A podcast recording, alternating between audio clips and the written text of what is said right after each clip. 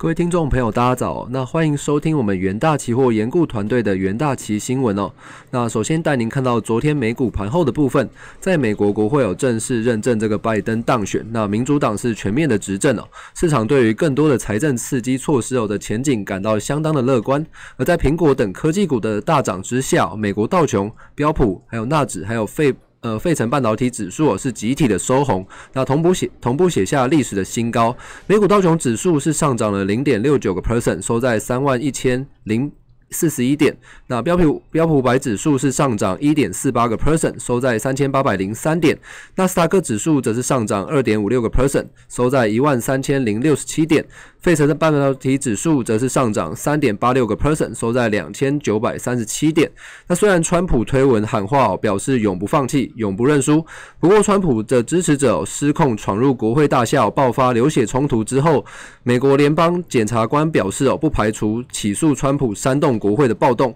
而在看到疫情的部分哦，全球新冠肺炎疫情哦仍然是持续的发烧。截稿前哦，根据美国霍普金斯大学哦即时统计的数据显示哦，全球确诊人数已飙破了八千七百六十五万例，那死亡人数是突破了一一百八十九万例。美国累计确诊人数哦则是超过两千一百四十一万例哦，那累计死亡数也超过了三十六三十六点二万。那外在外汇市场的部分呢？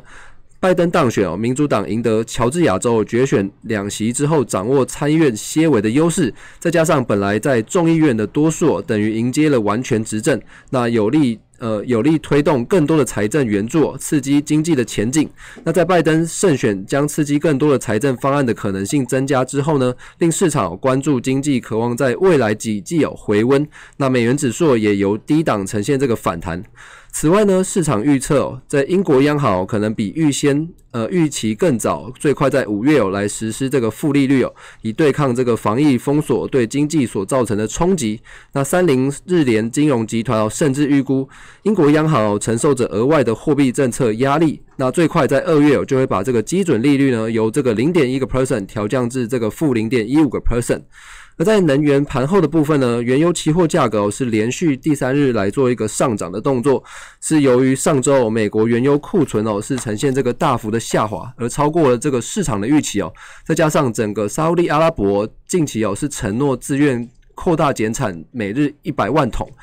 那是使得二月交割的 WTI 原油期货是上涨二十美分，收在每桶五十点八三美元。那三月交割的这个布兰特原油期货则是上涨了八美分哦，而收在每桶五十四点三八美元。那 EIA EIA 的数据也公布显示哦，上周美国原油的库存哦下降了八百万桶。那上周的天然气国内供应量也下降了一千三百亿立方英尺。那根据 S&P Global 调查，市场平均预期哦，上周的天然气供应量下降一千三百九十亿立方英尺，那是高于五年平均值的一千一百五十亿立方英尺。而在国际新闻的部分哦，根据这个欧盟委员会公布的最新数据显示哦，由于工业和消费者的前景有所改善，在欧元区有，十二月经济景气指数是优于市场的预期哦，工业景气指数也优于预期。那数据也显示说，整个欧元区有十九个国家的经济指经济景气指数是由这个十一月份的八十七点七升至十二月份的这个九十点四哦，是高于市场预期的九十。那主要受惠于整个工业景气指数的，是由前值的负十点一哦上升至负七点二，那优于市场的预期负八点六。不过欧元区十二月服务业经济景气指数则是跌至了这个负十七点四。那数据中也指出哦，优于预期的这个数据哦，显示出这个欧洲经济以相对强劲的态势哦，面对新一波的封锁状态，而服务业的供应商和零售商哦，则受到政府防疫的措施限制哦，成为最直接的打击。那那导致相关的数据哦是呈现这个下跌。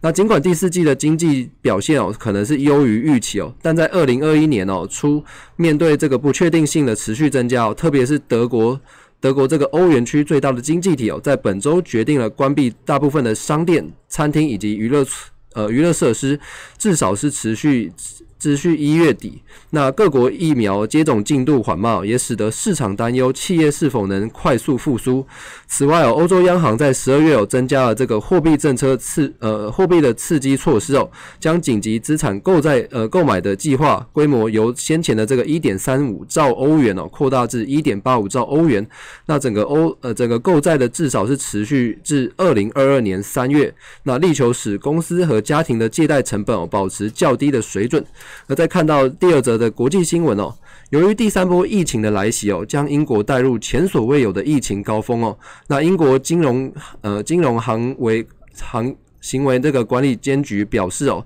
他们受到疫情的波及哦，国内约有四千家金融机构正在处于这个崩溃的边缘。为检视对于这个疫情的防御防御能力哦，英国金融监管局哦，针对这个英国二点三万家的金融公司进行调查后发现，在截至去年十月底哦，英国有四千家的金融公司的财务弹性有相当的低，而且面临高度的破产风险哦。多半视为这个中小型的企业，那而且当中约有三十百分之三十的公司哦，可能会在破产时带来损害。那监管局调查的为呃调查的部分哦，并未涵盖这个英格兰银行所附属的监理局所监管的一千五百家大型的金融公司。那在第三则国际新闻的部分呢，来看到这个日本的疫情是比较严峻的，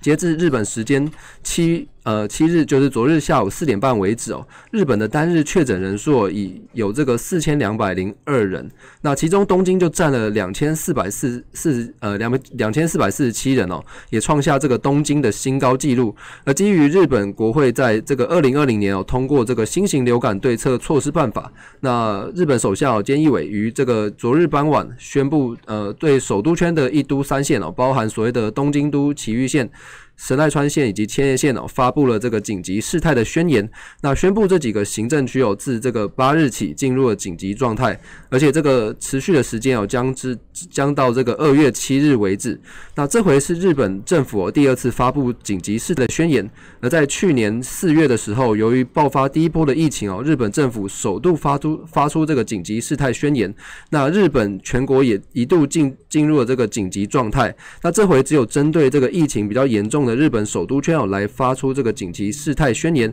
影响层面哦，也是较第一次哦来的要小。那主要针对这个餐饮店、KTV、酒吧，还有运动场所、图书馆等面积有超过这个一千平方公尺的商业设施，还有市场等进行这个物品的贩售的场所，要求营业的时间哦缩短至晚上八点为止。那在第四个国际新闻的部分，由于这个新冠。呃，新冠肺炎引发了这个全球晶片的短缺哦，进一步威胁这个汽车产业的复苏。根据这个日经亚洲报道表示，它由于这个车用晶片哦供应持续短缺哦，本田汽车将在呃本田汽车将减少这个汽车的产量。